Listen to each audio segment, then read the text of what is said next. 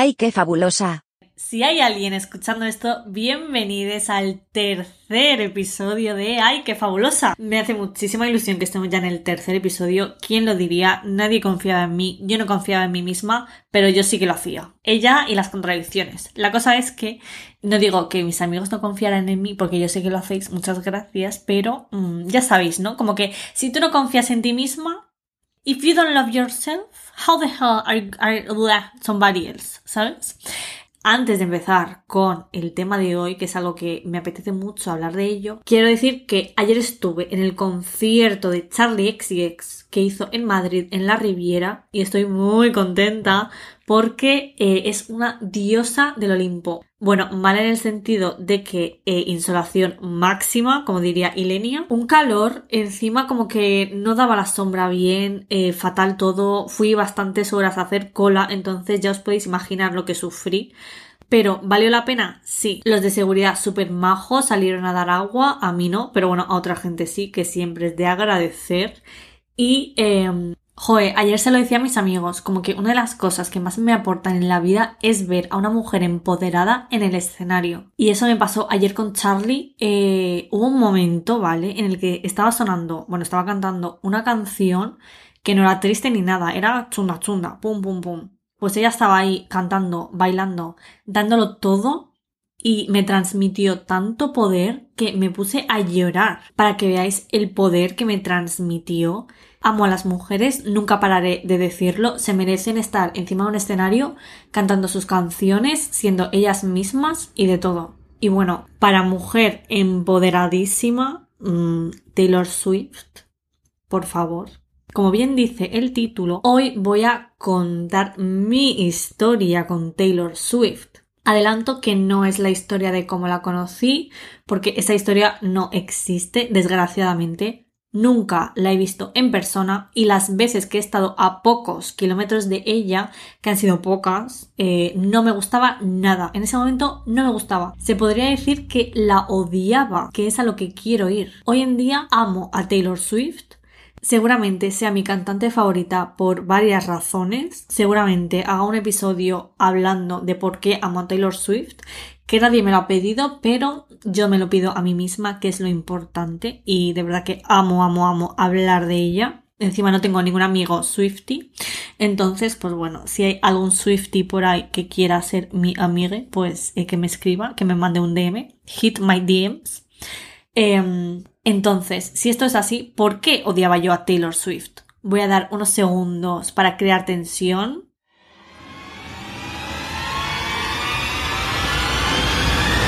Fácil, por machismo, patriarcado, misoginia, llámalo X. Y quiero explicar esto lo mejor, lo mejor posible.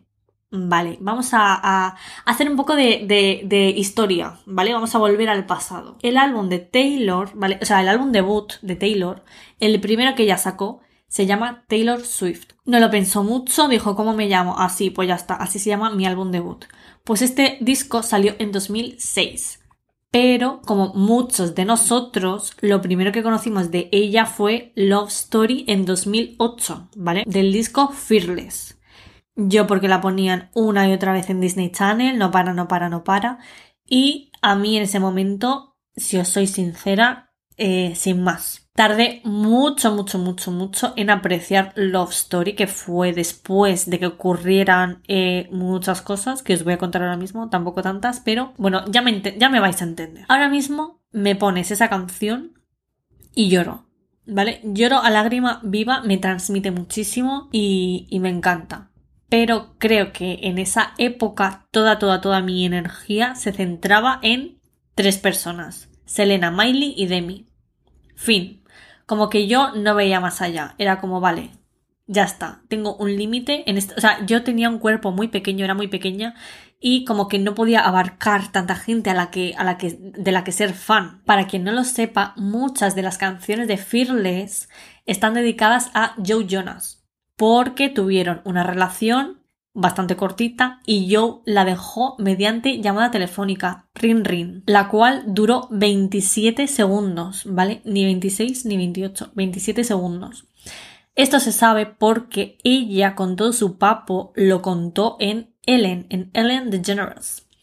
Es algo muy fuerte, muy salseante. En verdad sí, o sea, ya fuera broma, es muy fuerte que una persona pública se siente en un programa de televisión a decir, pues mira, esta persona pública también me dejó por teléfono eh, y esa llamada duró 27 segundos y me dejó en la mierda y estoy fatal, es muy fuerte. Vale, pues yo no me enteré de nada de eso. O sea, como que yo vivía en mi mundo, ya os digo, de Miley, Selena, eh, Demi, punto, punto final. En verdad entiendo que no me enterara porque también pasaba un poco de los Jonas. Eh, nunca tuve época friki fan con ellos. Eh, entonces, pues tampoco me enteraba mucho de sus vidas personales, más allá de que Nick Jonas tenía diabetes y todos nos pensábamos que iba a morir pero más allá de eso, como que no me enteraba mucho. He de decir que fui al último concierto de los Jonas Brothers aquí en Madrid, pues también para reconciliarme un poco con esa etapa mía. Y, claro, obviamente hoy en día, bueno, ya no tanto porque ya se sabe lo de Nick Jonas y, y la Priyanka y su embarazo postizo y eso no estoy de acuerdo. Igualmente yo siempre fui más de Joe, no entendía mucho el hype por Nick. A ver, sí que, o sea, lo puedo entender, pero como que a mí no me gustaba mucho. A mí me gustaba Joe. Yo le vi al más mono y, nada, pues hoy en día también. Y se ha visto que es el mejor. En fin, que me voy del tema.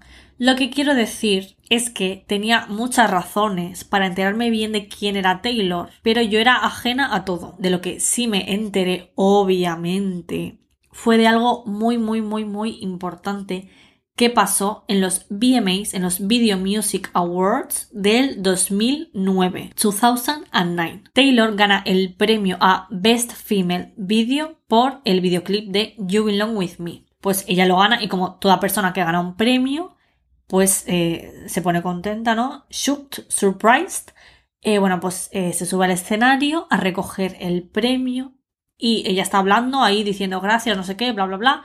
Y Kenny Kenny West, que ya sé que se dice Kanye West, pero bueno, yo le voy a llamar Kenny porque es más fácil.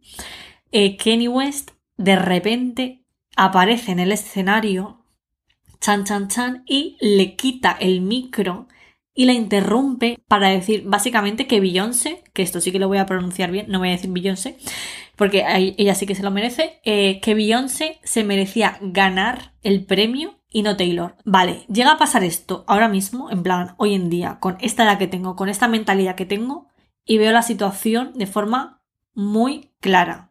Veo que Kanye, uy, he dicho Kanye, veo que Kenny, lo primero es un maleducado, ¿vale? Y lo segundo, que es un narcisista que se aprovecha de, de, la inocencia y vulnerabilidad de una niña de 20 años, no me acuerdo ahora cuántos años tendría Taylor, pero por ahí, eh, que obviamente, pues eso, era una chica que no tenía experiencia en la industria, en la tele, que ni ya tenía pues sus años, ¿no? Eh, o sea, no, no le estoy llamando viejo, pero me refiero que él tenía mucha más experiencia con todo lo público. Entonces, eh, él se aprovechó de eso, pues, mm, para humillarla, básicamente, porque llega a ser otra persona y ni de coña va al escenario y le quita el micro que a lo mejor en ese momento su prioridad no era humillar como tal a Taylor Swift, seguramente se pensaría que estaría haciendo justicia divina o algo así. Pero considero que Kenny era un hombre ya hecho y derecho, supuestamente consciente de que ciertos actos tienen consecuencias, ¿no? Mm, no sé. Sinceramente, no sé si es peor cuando alguien hace algo objetivamente mal porque no es consciente o porque lo sabe y le da igual. La cosa es que evidentemente a Kenny le llovieron muchas críticas. Hay que tener en cuenta que Taylor en ese momento era el American Sweetheart de América, ¿vale? Todo el mundo la quería, o bueno, todo el mundo que la conociera la quería, porque ya os digo, era una niña que hacía sus canciones, en plan, como que en ese momento la gente la veía como, ay, mira la que, qué mona, cute, cute Taylor, que hace ahí sus cancioncillas de country, y no molesta a nadie. Todo esto que pasó me parece una razón bastante lógica por la que a alguien le puedan llover críticas. Me explico. Una persona pública ha hecho algo objetivamente mal. Y cuando alguien hace algo mal, normalmente pide perdón. Kenny no pidió perdón. Tiempo después eh, salió en Ellen diciendo que tuvo que irse de América, rollo que tuvo que huir de su propio país, tuvo que dejar de hacer música y un montón de cosas para hacerse la víctima, ¿vale? Eh, siento que se armó un pifostio tan, tan, tan, tan innecesario cuando podría haber salido públicamente a decir, mira, lo hice como el culo, en ese momento sentí injusto que Beyoncé no ganara, lo tenía que haber gestionado de otra manera, lo siento mucho. Y ya está, y la gente se hubiera callado. Seguramente, eh, bueno, hubiera seguido recibiendo algunas críticas, pero no de la misma manera. Como que empezó una guerra, literalmente.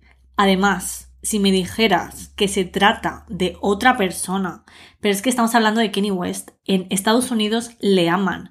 Literalmente ha estado acosando públicamente a su ex mujer de manera bastante evidente y hay gente a la que le sigue pareciendo un dios. Pero bueno, ese es otro tema, porque si no, ya me desvío otra vez. Este fue el primer escándalo grande en el que Taylor estuvo envuelta y la puso en el ojo del huracán. Y como ya he dicho, ahora mismo me parece un caso bastante evidente de un hombre que por sus huevos tiene que ser lo que él diga. Vale, pues cuando pasó todo esto yo defendía a Kenny, no consideraba que Taylor hubiera sido la víctima, por así decirlo, en esa situación y de hecho empecé a culpar a Taylor de que, ay, pobre Kenny, que encima se tuvo que ir de su propio país para huir de, de, todo el escándalo provocado por ella, ¿vale? ¿Por qué pensaba así? Porque cuando eres una persona sin criterio, como yo lo era, sin ideas formadas, sin ser consciente de ciertos problemas de la sociedad, te crees todo lo que venga de un hombre. Y eso es así. Si te viene a decir un hombre A y una mujer a decir B, te crees al hombre. Y más si ese hombre está endiosado.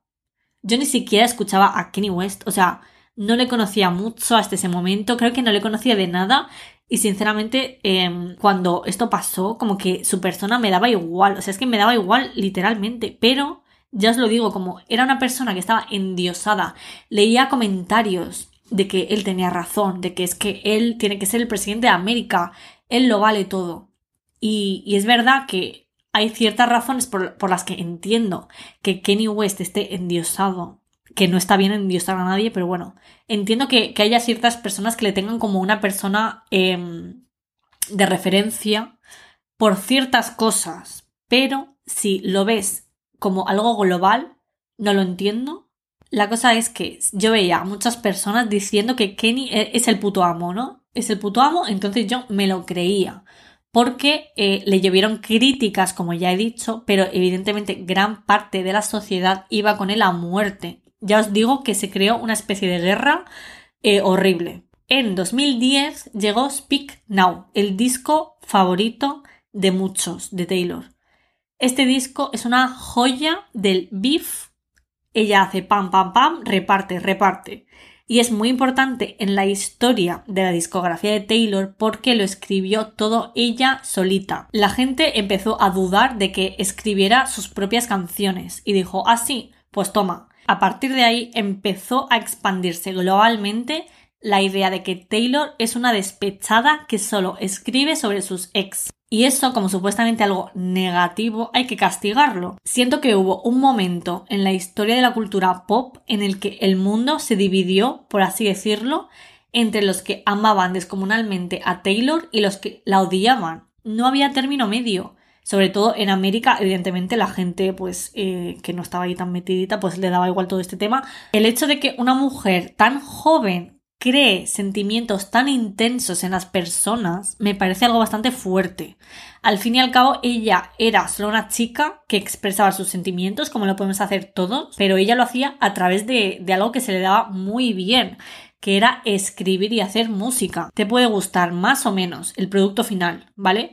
Es decir, eh, ella escribía y de ahí sacaba canciones y discos que te pueden gustar más o menos. Pero de ahí a empezar a machacar públicamente a un artista por crear de una forma honesta al fin y al cabo, pues no sé, me parece bastante fuerte. Y de nuevo, yo todas estas ideas me las creía. Yo anulaba directamente a Taylor como artista, como persona, como todo porque solo escribe sobre sus ex, busca atención, es una dramática, es una exagerada. De hecho, no es que no me gustaran sus canciones. Me acuerdo que, por ejemplo, Back to December, que es una canción de Speak Now, me encantaba. Pero evitaba escucharla porque ¿cómo iba a escucharla? ¿Cómo iba yo a escuchar a Taylor Swift?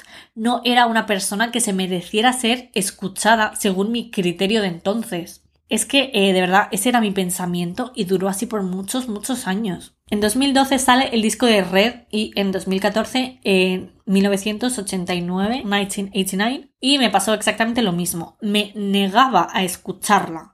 Evidentemente no puedes huir de escuchar a Taylor Swift si estás metida en la cultura del pop, como era mi caso. Yo conocía las canciones y de hecho, eh, bueno, me metía a escuchar muchas de, de 1989 en, YouTube, rollo, pero de otra gente, ¿no? Como que otra gente que resubía las canciones no quería escuchar, eh, no quería escuchar desde sus cuentas oficiales para no darle visitas, o sea, es que, en fin. Y de ese disco me sabía casi todas las canciones y me gustaba mucho, pero como que ya os digo que, que huía de eso, huía, no quería, no quería. Hubo una cosa curiosa que hizo que ya sí odiara oficialmente a Taylor. Si habéis escuchado el anterior episodio, sabréis que era muy fan de Justin Bieber. Justin Bieber salió con Selena Gómez. Tuvieron una relación tóxica, pero a mí eso me daba igual y lo único que quería en la vida es que ellos dos siguieran juntos ya, ya podéis ver que mis valores en esa época eran tan, tan eh, poco tóxicas. Vale, Selena Gómez y Taylor Swift son muy amigas. Pues eh, hay un vídeo en el backstage de los Billboard Music Awards del 2013 en el que Selena se acerca a hablar con Justin y en ese momento estaban separados. Yo estaba en plan, jazz, jazz, jazz, que hablen y se junten otra vez y que se casen y tengan hijos. Bueno, pues eh, ya os digo que Selena fue a hablar con Justin y Taylor, en ese momento, al verlo, puso una cara de asco. Rollo, joder, esta.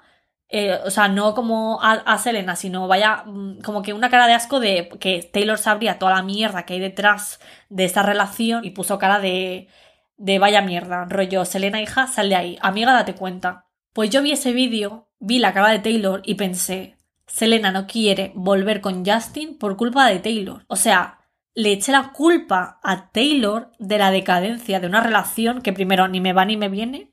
Eso lo primero. Pero lo segundo, le eché la culpa de una relación totalmente ajena a ella. Vale, en 2016 Kenny saca la canción Famous, en el que menciona a Taylor Swift. Literalmente dice en la letra, I feel like me and Taylor might still have sex. Why? I made that bitch famous. Es decir, siento que Taylor y yo podríamos acostarnos. ¿Por qué? porque hice famosa a esa puta. Taylor, evidentemente, ante todo esto se queja. Kim Kardashian se enfada y, bueno, Kim Kardashian, para quien no lo sepa, era la pareja en ese momento de, de, de Kanye West. Pues bueno, Kim se enfada y publica fragmentos en su Snapchat de una conversación en la que Kenny le dice por teléfono a Taylor que en su próximo disco hay una canción en, en el que la menciona y quiere su consentimiento, ¿vale? O sea, Kenny la llama y le dice, mira tía, Em, te menciono en una canción que voy a sacar, quiero tu consentimiento. Pues en esos fragmentos en los que Kim Kardashian cuelga, se escucha a Taylor decirle que sí, ¿vale? O sea, es decir, darle el consentimiento. Esto explota y todo el mundo va en masa a llamar eh, víbora a Taylor, ¿vale? Le, le, empiezan a poner snake, snake, snake, le empiezan a poner emojis de serpientes y eh, básicamente recibe un odio masivo y desaparece, ¿vale? Taylor Swift desaparece por un año. Kim Kardashian como que supuestamente demuestra que Taylor Swift es una falsa. Su carrera literalmente parecía haber acabado para siempre y, y para todos los que la odiaban, que me incluyo, eso era como una especie de victoria, ¿vale? Es como que ya está, hemos acabado con ella. Se ha demostrado que el pobre Kenny West nunca ha tenido malas intenciones, es Taylor que está loca y es una inestable. Vale, pues en 2017 sale uno de los mejores discos, en mi opinión, de Taylor, Reputation. Eh, Taylor Swift, para quien no lo sepa, es la reina del marketing en el sentido de que todo lo que eh, se la critica, ella lo coge y lo transforma a su favor. Su reputación se fue a la mierda y sacó un disco que se llama Reputation, en el que vuelve por todo lo alto, súper empoderada y cuenta su versión de la historia a través de, de, la música. Ella no dice nada nunca de este tema, saca ese disco y punto. ¿Y qué pasa? Que evidentemente está en boca de todos otra vez, porque es que mmm, ya aparte del disco como que nadie, nadie, nadie se esperaba ya que Taylor eh, hiciera algo con su vida. Era como, bueno, pues Taylor ya está, está acabada, es una víbora, no se merece nada. Y como vuelve, evidentemente se revive todo el drama que, que pasó. Pues eh, salió mierda que nunca había salido antes. En 2020 concretamente salen a la luz varias cosas. Uno, algo que en verdad era evidente, pero bueno, eh, que la grabaron sin su consentimiento. Y dos, que Kim Kardashian no colgó toda la conversación que Kenny West tuvo con Taylor Swift, la cual se filtró ese año, no se sabe cómo, pero alguien, algo, Dios, filtró toda la conversación que tuvieron. ¿Cuál fue la verdad? La verdad fue que Kenny West empieza en la llamada pidiéndole a, Taylor que promocione su canción. Como que le empieza a decir, no le dice nada de, de, de, por qué. Le dice, eh, quiero que promociones la canción, que la pongas en Twitter, no sé qué, para que la gente vea que hay buen rollo. Y ella como que se queda un poco flipando y le dice, eh, o sea, le, pide explicaciones porque le dice, ¿por qué iba yo a hacer eso? La gente se va a quedar un poco loca.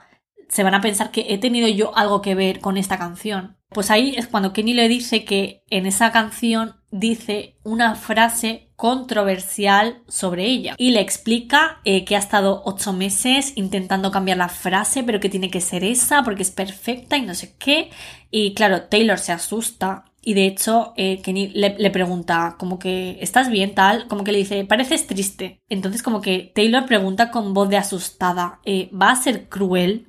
Literalmente le pregunta, ¿va a ser cruel? Y él le dice, no, creo que no. Esto lo estoy diciendo porque no fue una llamada espontánea. O sea, Kenny West sabía perfectamente lo que decirle para conseguir que ella dijera sí. De hecho, solo le mencionó la frase de I feel like me and Taylor might still have sex. Nunca jamás la parte de I made that bitch famous. Vamos, que todo fue una manipulación para conseguir grabar la parte en la que Taylor accedía. Ellos querían tener grabada la voz de Taylor diciendo sí. Y fue lo que colgaron. Y fue lo que la gente entendió. Obviamente porque no había más explicación. Por eso Kim Kardashian colgó, eh, lo colgó en Snapchat. Porque llega a colgarlo en YouTube, por ejemplo, y ahí sí que tiene que colgar todo el vídeo, porque en ese momento creo que no, no había eh, stories en Instagram ni nada. La única manera que tenían de colgarlo a trozos y que no pareciera raro era en Snapchat. Ahí podían manipularlo y colgar lo que a ellos les interesara. Y eso hicieron. Vale, pues vamos a Reputation. Reputation. Que es lo que a mí me hizo clic en la cabeza para la conversión a amar a esta mujer. O sea, yo decidí escuchar el disco entero porque era como que no podía más. Es que de verdad hacía unas cosas más raras. Antes de ya decir, venga, voy a escuchar el disco, a ver si me gusta. Salió antes Look What You Made Me Do. Pues eh, yo escuché eso y al principio no me gustó. Rollo de verdad, no me gustó de verdad. Pero había una parte de la canción, bueno, había no, la hay porque sigue existiendo esa canción, que, que me encantaba. Entonces yo iba a Spotify porque me daba pereza buscarlo pirata. Yo iba a Spotify, me ponía solo esa parte y ya está. No me ponía la canción entera pensando, ay, es que no quiero darle reproducciones a Taylor Swift, eh, en fin. Pero bueno, no me acuerdo por qué, en verdad. Como que un día dije, venga, voy a escuchar el disco. Y me encantó. Creo que lo que hizo que, que hiciera que ella dijera, mira, me rindo ante tus pies, fue la canción de Don't Blame Me, que me encanta, creo que es mi, bueno, no es mi canción favorita, pero es de mis canciones favoritas de Taylor y hace poco me metí en su Spotify y he visto que es la más escuchada, que creo que es gracias a TikTok, porque he visto algunos TikToks con, con, esta canción, creo que se está haciendo viral, pero bueno, en general me encanta este disco, ya aparte de todo el drama, creo que tiene temazos y no entiendo por qué hay gente que dice que es su peor disco, no el peor porque al final el peor como tal es el debut, porque evidentemente no tenía tanta experiencia, era una niña muy pequeña, no, escribía letras tan eh, relatable, pero como que hay gente que dice que es el peor, a mí me encanta, y, y antes de Folklore y Evermore era mi disco favorito de Taylor. Pero bueno, eso, yo lo escuché, mis valores habían cambiado y empecé ya a ver también su historia de otra manera. Me empecé a interesar, busqué más información y, vi las cosas como las veo hoy en día y veo que, que esta tía ha sufrido muchísimas cosas que no se merecía, muchísimas críticas que no le correspondían, que ha luchado muchas luchas que no le correspondían. Y bueno, evidentemente Taylor ha tenido muchísimos más conflictos públicos, el último ha sido con, con lo de Scooter Brown, está regrabando sus discos, eh, Reina, pero me he querido centrar en aquellos que a mí me influyeron para tener una mala imagen de ella, porque ahora ya la amo y todo lo que haga eh, le beso los pies. Pero bueno, lo que he querido decir con todo esto es que a veces juzgamos las cosas desde un punto de vista equivocado, o por lo menos yo lo sentí que lo hice en este caso. Y por escuchar muchas veces algo ya nos lo creemos. Todo lo que venga de los medios nos lo creemos y lo llevamos a fuego. Yo he contado esto con Taylor Swift, pero se aplica a todo. Evidentemente, esto es una metáfora de la vida. Eh, y bueno, pues ya está. Eh, se ha acabado el episodio de hoy. Recordad, por favor, eh, darle, darle, darle cinco estrellas al podcast si os gusta y seguidlo y darle a la campanita y, ya está. Que nada, muchas gracias por escuchar. Espero que os haya cambiado el punto de vista si odiáis a Taylor Swift. Espero que ya la améis y escuchéis todos sus discos, todas sus canciones. Y me digáis, me digáis por DM, rollo, tía, eh, odiaba a Taylor Swift y ahora la amo gracias a ti. Por favor, decidme eso, aunque no sea verdad. Y nada, pues ya está. Eh, muchísimas gracias otra vez por escuchar y nos escuchamos en el siguiente episodio.